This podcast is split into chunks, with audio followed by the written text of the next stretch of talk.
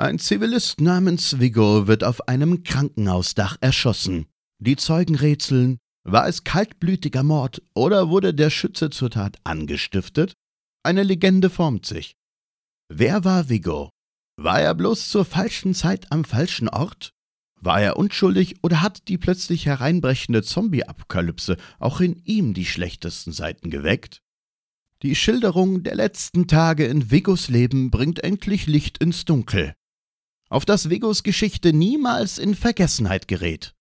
Bestellt jetzt das Buch zu Vigo unter peatsmeet.de slash Buch vor. Moin und herzlich willkommen zum Peatcast Spezial rund um das Thema Bücher und Bücher schreiben. Heute habe ich einen sehr besonderen Gast, denn er ist auch in der Videospielbranche Branche aktiv und wir haben es trotzdem noch nicht geschafft, uns irgendwie mal über den Weg zu laufen, was sehr ungewöhnlich ist. Hallo Falco. Ja, hallo Mikkel.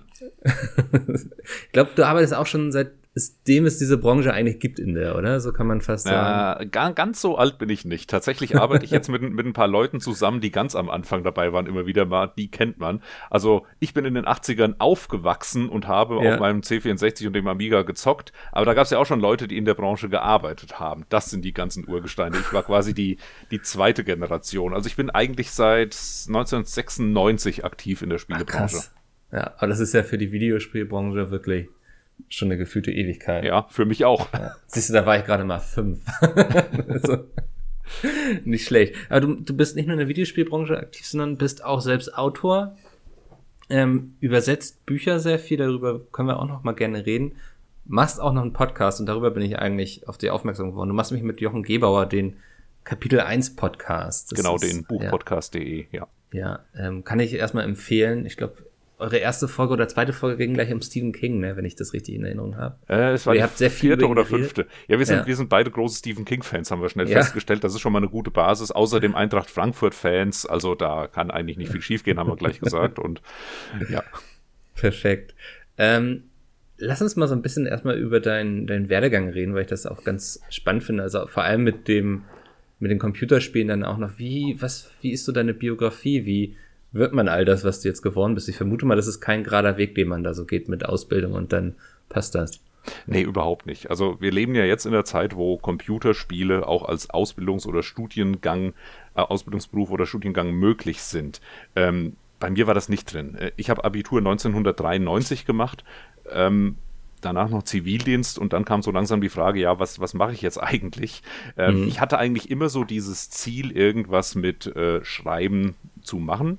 Da war der erste naheliegende Berufswunsch eigentlich Journalist. Ich habe dann als Jugendlicher auch schon hier für die örtliche Tageszeitung angefangen, Fußballberichte und so Zeug zu schreiben, so das übliche Fotojournalist zu machen. Das fand ich alles ganz lustig, habe dann auch Praktikum gemacht bei einer größeren Zeitung, aber relativ schnell festgestellt, das ist jetzt nicht so das, was ich jeden Tag machen möchte. Ich möchte jetzt nicht meinen Alltag damit verbringen, über andere Leute zu schreiben. Ich möchte schon selbst äh, was eigenes schreiben. Computerspiele, Filme waren bei mir im Alltag schon immer sehr stark vorhanden. Ähm, auch so der Wunsch, einen vielleicht kreativen Beruf in diese Richtung einzuschlagen, aber da war dann wirklich auch so die Überlegung, ja, wie komme ich da hin? Keine Ahnung. Und ja. im Zivildienst kam dann einfach ganz banal die Entscheidung, Gott, ich hatte Deutsch-LK und Englisch-LK, ich fange einfach mal an, Deutsch und Englisch zu studieren und dann gucken wir, wo die Reise hingeht ich hatte dann auch nach, ich glaube, zwei, drei Semestern, dachte ich, ja, das Studium gefällt mir nicht so gut, ich bewerbe mich mal auf einer Filmakademie, habe ich mich in Ludwigsburg beworben auf der Filmakademie, die war damals sehr angesagt, war dann auch in der Endauswahl und wurde dann doch nicht genommen. Also habe ich gesagt, gut, studiere ich halt erstmal weiter und ja. bin durch Zufall in so ein Praktikum bei einer Spielefirma in Frankfurt geraten, das war eben im Sommer 96. Da habe ich dann drei Monate Pressetexte geschrieben, ma geschrieben, Marketing gemacht und sowas und das war dann so auch der Einstieg in die Spielebranche. Da habe ich auch Leute kennengelernt, kennengelernt, wirklich, äh, mit denen ich heute noch zu tun habe beruflich. Und danach ähm, Studium ganz regulär abgeschlossen. Ich bin tatsächlich im Magister der Germanistik und Anglistik, was keinen beeindruckt, äh, leider. Und ähm, danach angestellt gewesen in Frankfurt bei einem kleinen Videospieleentwickler, der Gameboy-Spiele entwickelt hat. Da war ich dann viereinhalb Jahre. Die Firma gibt es unter einem anderen, anderen Namen heute noch. Das ist die Firma Keen Games, die mit Portal ah, okay. Knights relativ ja. populär ist. Der, die Krass, Vorgängerfirma so war Neon Software und da war ich angestellt. Ah, okay, ja. Alles klar. Ja, ich dachte, und danach, die, die, sind relativ neu am Markt, aber okay. Nee, Keen gibt es auch schon seit 2005 in der Form und davor mhm. ähm, war es eben Neon Software auch schon seit, ich glaube, 1993 oder so. Und die haben, noch mit, die haben noch mit Amiga-Spielen angefangen tatsächlich. Ja. Ja, und dann eben 2003 die Firma verlassen, Freiberufler geworden und seitdem äh, schreibe ich, was sich gerade so ergibt. Und das mit den Podcasts hat letztes Jahr auch angefangen plötzlich, das war gar nicht so geplant. Ja. Und ja, ich, ich habe jetzt noch keine Ahnung, was das, das Jahr, also ich habe jetzt noch keine Vorstellung, wie ich am Ende des Jahres dastehen werde beruflich. Also was mache ich da genau? Mal sehen. Ja. Wie, wie, wie sind, wie kam es dann so, dass du dein erstes Buch auch geschrieben hast und dann auch veröffentlicht hast? Also ähm, gab es da ein Angebot oder hast du einfach mal losgeschrieben und dann geguckt, wen findest du dafür als Verlag so? Also losgeschrieben habe ich schon als Jugendlicher, dass wirklich so einfach dieses Ding ist, ich möchte Geschichten aufschreiben. Einfach nur zum Spaß. Und das waren manchmal eine Seite, manchmal fünf Seiten. Äh, man steigert sich dann so ein bisschen, da hat man vielleicht mal eine Geschichte von 20 Seiten geschrieben und ich glaube, es ist eine natürliche Progression für alle, die sowas machen, irgendwann zu sagen, naja, ich würde schon gern mal auch einen Roman schreiben. Mhm. Aber das, das, damit habe ich mir dann wirklich Zeit gelassen. Äh, es gibt ja viele Jugendliche, die dann schon mit 15, 16 ihre riesige Fantasy-Saga schreiben und jetzt auch heutzutage mit einem Klick veröffentlichen können, was vielleicht immer nicht ganz so ratsam ist.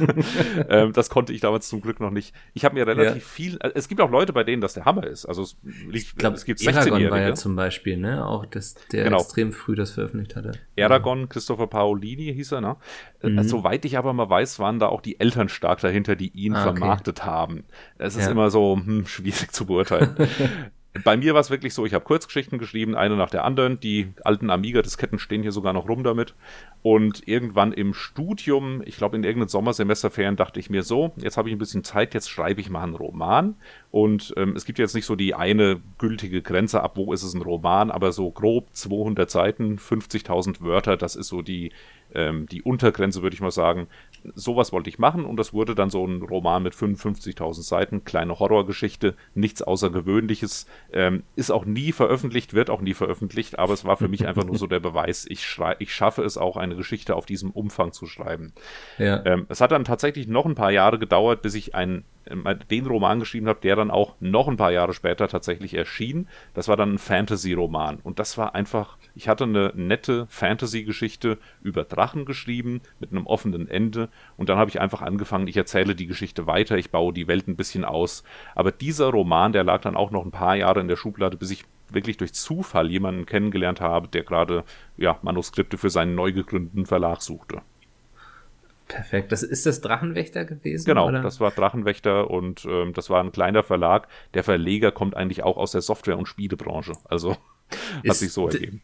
Jetzt, äh, vielleicht habe ich es falsch recherchiert, aber es ist dann auch noch als Videospiel erschienen, oder? Genau, das wurde dann lizenziert. Also das, äh, der Derlick hat daraus ein kleines Wimmelbildspiel ah, okay. gemacht. Das ist kein großes Adventure oder sowas. Es ist wirklich ja. nur ein paar Hintergründe, Hidden Object Game.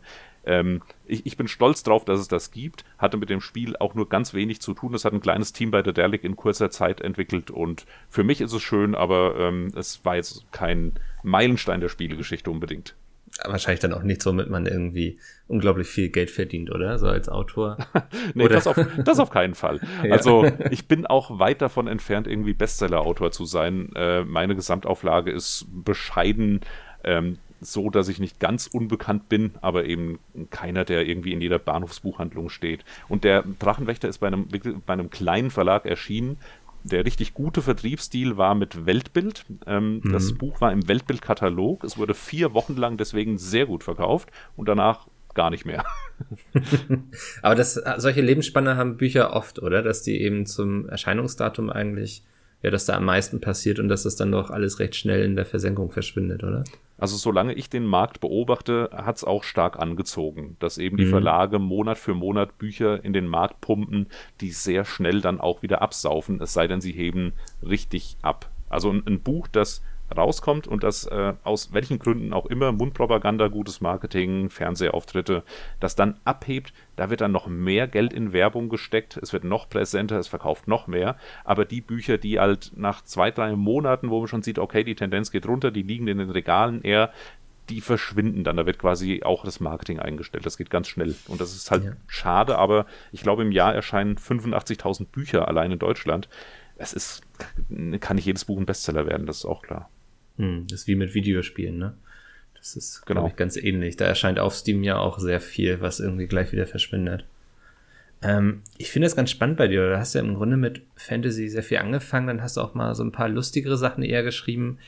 Ähm, jetzt, glaube ich, zum Ende hin war es dann Polit-Thriller.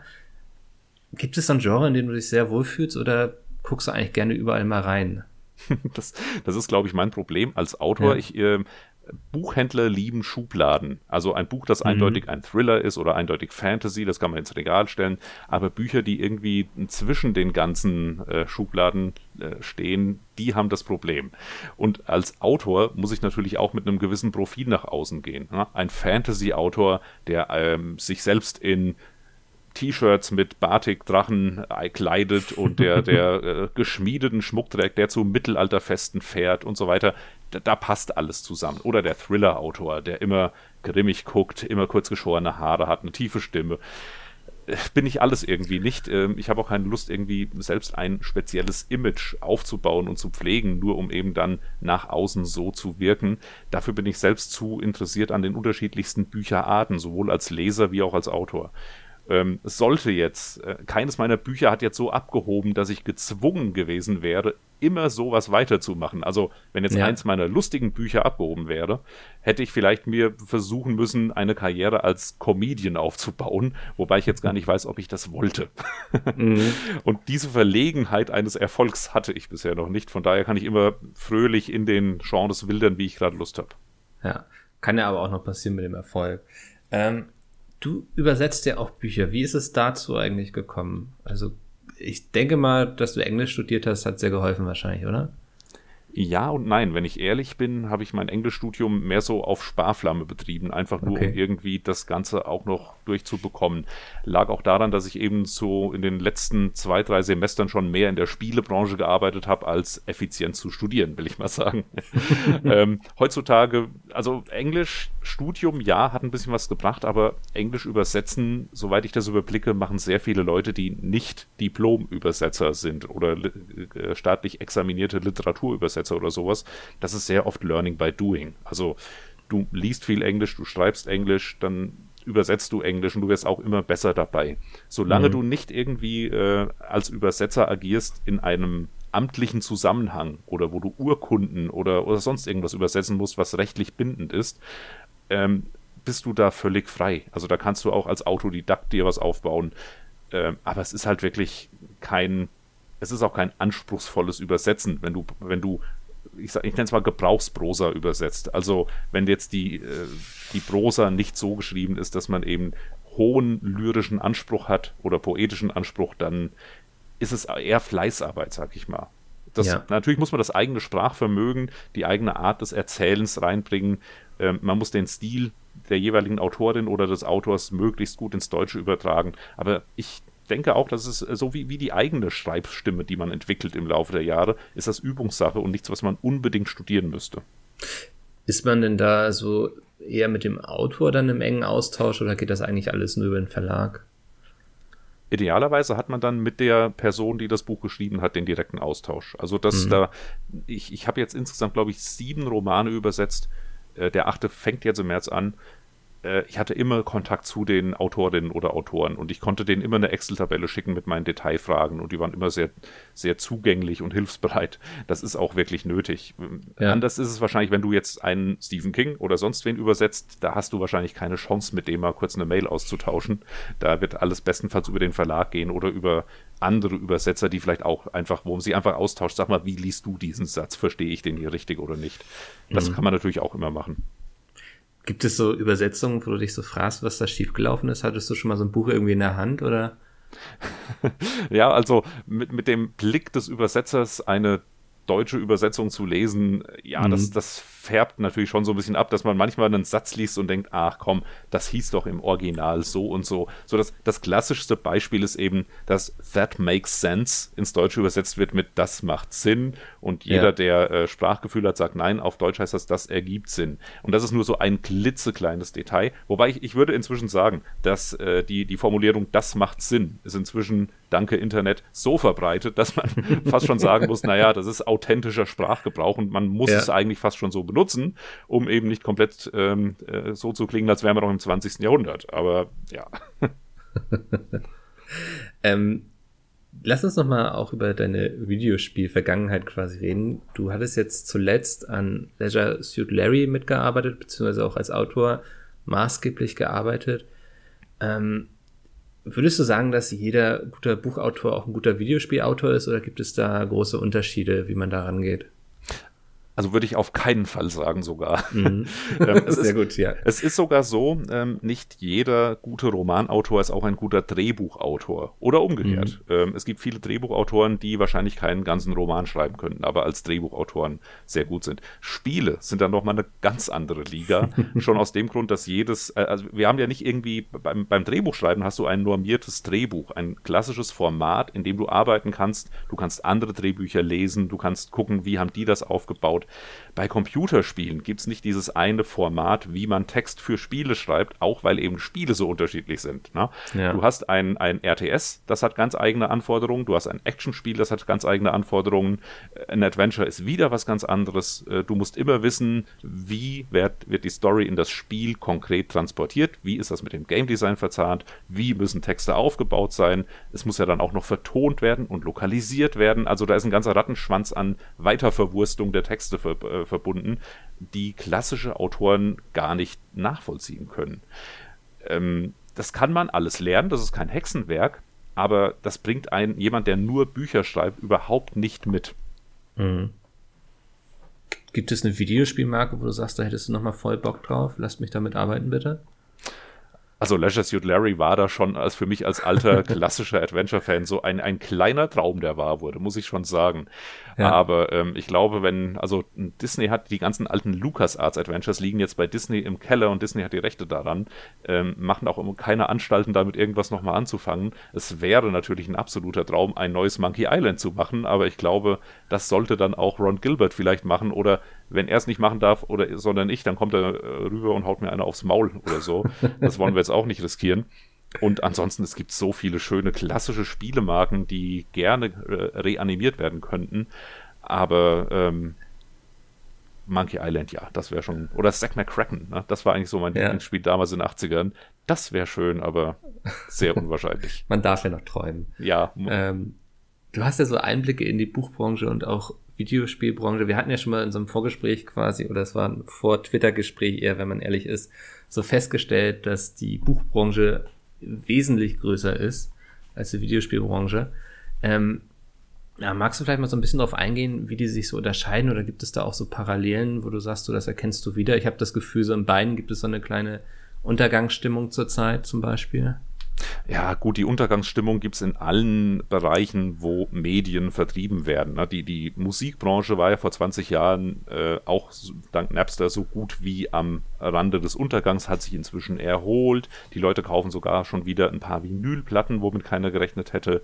Die Buchbranche schafft es leider nicht, sich vernünftig zu digitalisieren, äh, mhm. beißt sich da wirklich die Zähne dran aus.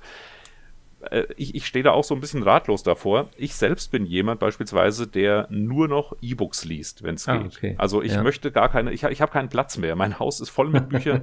ich habe letztens vier Wäschekartons in der Bibliothek gespendet, weil ich gesagt habe, nee, ich, ich muss ein bisschen Platz schaffen. Für mich mhm. sind E-Books ein Segen. Ich sehe natürlich das Problem, dass hier meine örtliche Buchhandlung, die ich jahrelang unterstützt habe, von mir dann keinen Umsatz mehr bekommt. Äh, jetzt versucht der Buchhandel, der deutsche Buchhandel, ja auch so ein System aufzubauen, wo dann eben lokale Buchhandlungen, also wo man das E-Book sozusagen über diese lokale Buchhandlung kauft. Was dann aber auch wieder irgendwie umständlich ist und nicht so praktikabel. Ja. Und dann gibt es verschiedene Systeme. Wir haben eben vom deutschen Buchhandel das Tolino-System und dann Amazon mit dem Kindle-System. Das ist aber nicht untereinander kompatibel. Ich kann also manche Autoren, die nur bei Amazon übers, äh, veröffentlichen, die können ich jetzt nicht auf dem Tolino lesen oder nur auf sehr umständlichen Wegen. Schlimmstenfalls müsste ich eine Raubkopie begehen, indem ich das Buch kaufe, das DRM rausmache und dann aufs andere Gerät lade. Darf man eigentlich nicht. Also es ist alles für meinen Geschmack zu verkompliziert. Und gerade der deutsche Buchhandel hat halt wirklich die, C die Nullerjahre seit 2000 im Hinblick auf Digitalisierung komplett verschlafen und steht jetzt so ein bisschen vor dem Trümmerhaufen, dass Jahr für Jahr die Buchhandelsumsätze sinken, nicht so dramatisch wie getan wird, aber sie sinken schon konstant. Mhm. Und niemand hat so wirklich, ich auch nicht, das perfekte Rezept, wie man das umdrehen kann, weil die Leute lesen natürlich immer weniger wegen Internet, wegen Netflix, weil eben der Alltag zu schwierig ist und weil man genug zu arbeiten hat. Man kann auch Podcasts hören, man muss nicht mehr ein Buch lesen in der Bahn oder sowas. Ja, aber das, das ändert nichts daran, dass eben der Buchhandel sich anpassen muss und das irgendwie nicht hinbekommt, speziell in Deutschland. Ja. Ähm, du warst ja jetzt bestimmt schon ein paar Mal auf der Gamescom, vermute ich. ich glaube auf allen. oh, krass, ja. Ähm, wenn du das mal mit so einer Buchmesse vergleichst, ist das ähnlich von der Stimmung und so? Oder weil ich werde jetzt im März das erste Mal auf der Leipziger Buchmesse sein, weiß aber nicht so richtig, ehrlich gesagt, was mich da erwartet. Ähm, bin sonst auch eher nur auf der Gamescom gewesen. Hm. Ist das, ist das von der ganzen Atmosphäre ähnlich oder ist es, geht es da bei Weitem ruhiger zu? Wann bist du denn auf der Gamescom, auf der, auf der Leipziger Buchmesse genau? Einen Tag äh, oder länger? Ich vermute mal Freitag und Samstag. Ah, siehst du, könnten wir uns am Freitag mal treffen zum Beispiel. Da ja, hätten wir schon perfekt. die Chance. ja, also der Witz ist ja, die, die Buchmessen an sich in Deutschland, die Leipziger und die Frankfurter sind schon extrem unterschiedlich. Die okay. Leipziger Buchmesse ähm, ist sehr auf Leserinnen und Leser ausgerichtet. Ähm, die ganzen Schülerinnen und Schüler kommen auch an den Donnerstagen und Freitagen mit, also als Klassenausflug auf die Messe.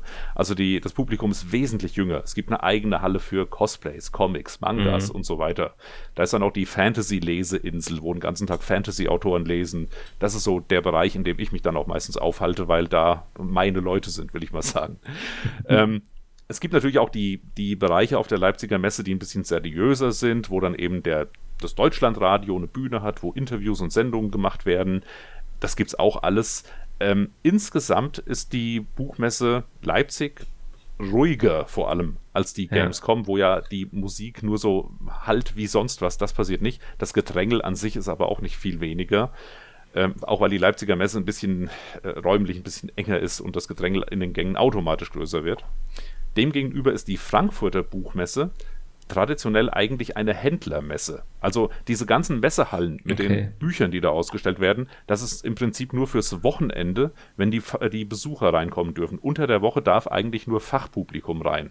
Also mhm. ich, äh, also als ganz mit einem ganz normalen Privatkundenticket komme ich eigentlich nur Samstag und Sonntag auf die Messe.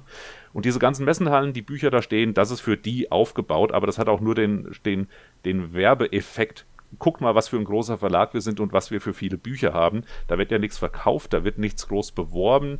Es ist eine riesige Masse, die einen erschlägt. Auch als Leser kann man da gar nicht so viel irgendwie äh, mitnehmen, finde ich.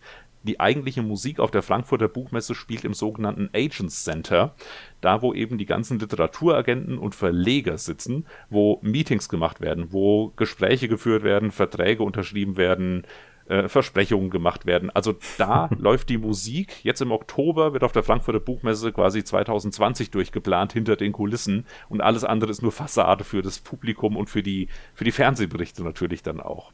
Also das ist ja auch so der Punkt. Natürlich laufen da die Promis rum, präsentieren ihre Bücher. Es ist ein äh, riesiger Auflauf überall. Äh, so hat das Ganze auch eine Außen- und Breitenwirkung. Aber ja. die eigentliche Musik spielt hinter den Kulissen. Also Frankfurt ist eigentlich unglaublich groß und drängelig und äh, viel zu warm und auch laut im Sinne von Menschenmassen. Aber äh, Leipzig ist wesentlich heimeliger und gleichzeitig drängelig. Also ich fahre immer sehr gerne nach Leipzig, ich fühle mich da sehr wohl. Die Frankfurter Buchmesse, da war ich glaube ich schon seit drei, vier Jahren gar nicht mehr. Einfach weil ähm, ich treffe mich dann lieber mit den Leuten aus der Branche außerhalb der Messe abends zum Essen, um irgendwas ja. zu bereden, als eben auf der Messe rumzulaufen. Jetzt, wo ich aktuell nichts irgendwie selbst rausbringen muss oder will, äh, ergibt sich das nicht. Habe ich mich ja für die richtige Messe entschieden. Auch wenn es ein bisschen albern wäre, wenn wir uns erst auf einer Buchmesse treffen, als irgendwie mal beim Videospiel-Event. Ja, aber du bist doch jetzt auch Autor, also passt das doch. Ja, ja, ich muss da jetzt durch. Ähm, du meintest ja eben, du fühlst dich gerade bei der Fantasy-Abteilung sehr wohl. Wie ist es denn um den deutschen Fantasy eigentlich so bestellt? Ich habe mal irgendwo gelesen, dass am liebsten eigentlich erfolgreiche Sachen übersetzt werden anstatt jetzt ähm, ja mit deutschen Autoren vielleicht neue Sachen zu probieren. Also man liest ja auch sehr oft eigentlich dieselben Namen, zumindest geht es mir so. Ähm, also Markus Heitz, Bernhard Hennen oder so. Ähm, ist es ein Problem vielleicht von, vom deutschen Fantasy, dass die lieber erfolgreiche Sachen aus den USA oder so übernehmen, anstatt auch mal neue Sachen zu wagen? Ich kenne jetzt keine Statistiken oder genauen Marktzahlen, aber hm. ähm, ich beobachte das ja auch in erster Linie von außen Und es, ist, es sind schon immer wieder Wellenbewegungen zu beobachten. Markus Heitz ist ein gutes Beispiel. Ähm, der brachte so um so im Dunstkreis der damaligen Lord of the Rings Herr der Ringe Verfilmungen von Peter Jackson äh, brachte der seine erste Fantasy Saga raus und dann fing ich weiß ich glaube es war der Pieper Verlag der fing dann an auf dieser Fantasy-Welle mitzuschwimmen, im Sinne von, wir machen jetzt Romane über jedes mögliche Fantasy-Volk. Und bekanntermaßen hat eben Markus ja. Heitz dann die Zwerge genommen und mhm. die Bücher haben eingeschlagen wie eine Bombe. Das war wirklich so, ein, seine ganze Karriere ist äh, da wirklich so äh, wie ein Katapult ja. hochgeschnellt. Habe ich auch und, gelesen damals, ja. ja. Und seitdem ist er davon nicht runtergekommen, einfach weil er nachliefert und auch äh, in anderen Genres sehr viel schreibt. Aber ähm, zu dem Zeitpunkt hatten die Verlage auch so dieses Gefühl, hoppla, wir müssen ja gar keine teuren Lizenzkosten irgendwie nach USA oder nach England überweisen, um irgendwelche Promi-Autoren von dort zu übersetzen äh, die, die Mehrkosten sind logisch. Ne? Du musst erstmal diese Person erstmal die Lizenz abkaufen, das Buch überhaupt übersetzen zu dürfen. Dann müssen die Übersetzer bezahlt werden. Und dann erst hast du das Buch, das du produzieren kannst. Wenn du jetzt mit deutschen Autorinnen und Autoren arbeitest, dann kannst du einen ganz normalen Veröffentlichungsvertrag machen und hast diesen ganzen Overhead drumherum nicht. Mhm. Also sprich, die Investition ist erstmal geringer. Und das hat sich eine Zeit lang ganz gut gelohnt.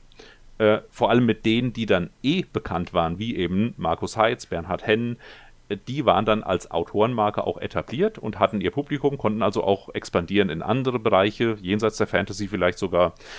Ähm, aber irgendwann äh, flachte das schon wieder ab, dass irgendwie auch die Investitionsfreudigkeit der Verlage nachgelassen hat und dann doch lieber gesagt wurde, nee, komm, wir nehmen lieber diesen Bestseller aus den USA, bezahlen halt die Lizenzkosten und bringen das hierzulande raus. Und das ist so im Moment mein Eindruck, dass die deutsche Fantastik sich eher wieder so in die mittelgroßen Verlage orientiert, wo dann auch äh, schöne Sachen rauskommen, die aber jetzt nicht in jeder Buchhandlung stehen. Äh, wenn ja. du in die, in die Großbuchhandlungen der Stadt gehst, dann stehen da meistens dann doch die Übersetzungen und eben die vier, fünf Namen aus Deutschland, die man, wie du sagst, überall schon sieht.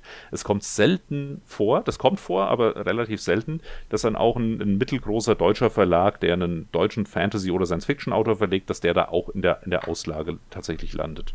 Das mhm. sind einfach die klassischen Vertriebsprobleme auch, die eben kleinere Verlage haben. Die bekommen den Fuß nicht in die Tür. Also da gibt es dann eben auch nur eine bestimmte Regal- und Tischfläche, die belegt wird. Und natürlich wollen die fünf, sechs großen Verlage möglichst viel davon, weil sie haben ja jeden Monat ihre 80 Neuerscheinungen so ungefähr. Ja. Ja, ich habe auch ähm, gestern mit Tommy Krabweis gesprochen und der meinte zum Beispiel auch, dass er jetzt mit Mare und der Feuerbringer bei einem kleinen Verlag ist und sich da eigentlich am wohlsten fühlt, ähm, weil er da das Gefühl hat, dass sie sich wirklich um ihn kümmern und ich glaube, er ist auch jemand, der, ich sag mal, Reichweite mitbringt um seine Produkte gut selbst an den Mann zu bringen. Mhm. wie, wie siehst du das? Also natürlich hat man irgendwie immer das Ziel, zu einem großen Verlag zu kommen. Was, was sind so die Vorteile vielleicht auch eines kleinen Verlags? Also ja, die Zeiten haben sich halt geändert. Also als, als ich angefangen zu, habe zu schreiben und zu veröffentlichen, war natürlich das Fernziel, ich möchte mal gern bei einem richtig großen Verlag landen. Ich möchte natürlich, dass mein Buch dann überall ausliegt. Aber inzwischen hat sich das tatsächlich verändert. Ähm, allein, es, es gibt im Prinzip äh, sozusagen drei verschiedene Buchmärkte. Es gibt eben so mhm. diesen, diesen Massenmarkt, wo die Bestseller stehen. Es gibt dann so den Kle Mittel- und Kleinverlagsmarkt, wo man eben vielleicht einen kleinen Vorschuss bekommt, sein Buch veröffentlicht wird, wo man auch toll betreut wird, wo dann dieses eine Buch, das man geschrieben hat, bei diesem Verlag auch wirklich im Mittelpunkt des Bemühens steht und nicht in der Masse untergeht von den ganzen anderen Neuerscheinungen. Aber dann gibt es eben auch die Self-Publisher inzwischen. Ja. Ähm, seit ungefähr zehn Jahren bringen Leute eben mit einem Klick ihr E-Book raus. Auch als Print-on-Demand-Ausgabe äh, ist das genauso gut möglich inzwischen du schreibst ein Buch, du lektorierst es, du machst ein Cover und klick, ist es weltweit veröffentlicht. Diese Chance gab es vor zehn Jahren noch nicht. Und jetzt plötzlich gibt es äh, sehr erfolgreiche Leute, die davon leben können. Nur auch nicht jeder.